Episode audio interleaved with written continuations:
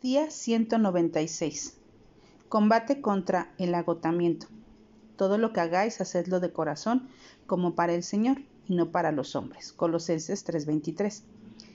Si alguna vez hemos llegado al punto del agotamiento, sabemos lo que es estar demasiado tensos y carentes de energía física y emocional.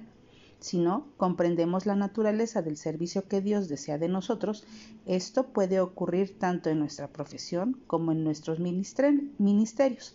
El Espíritu Santo nos da poder para hacer todo lo que el Señor nos pide que hagamos.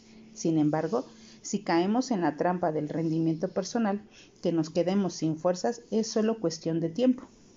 Nunca podremos complacer a todo el mundo, ni soportar todos los ataques espirituales. De igual manera, algunos creyentes hacen que el hecho de trabajar para una iglesia u organización ministerial sea un fin en sí mismo. Consideran el reconocimiento, la ganancia personal y el poder como los verdaderos incentivos del servicio.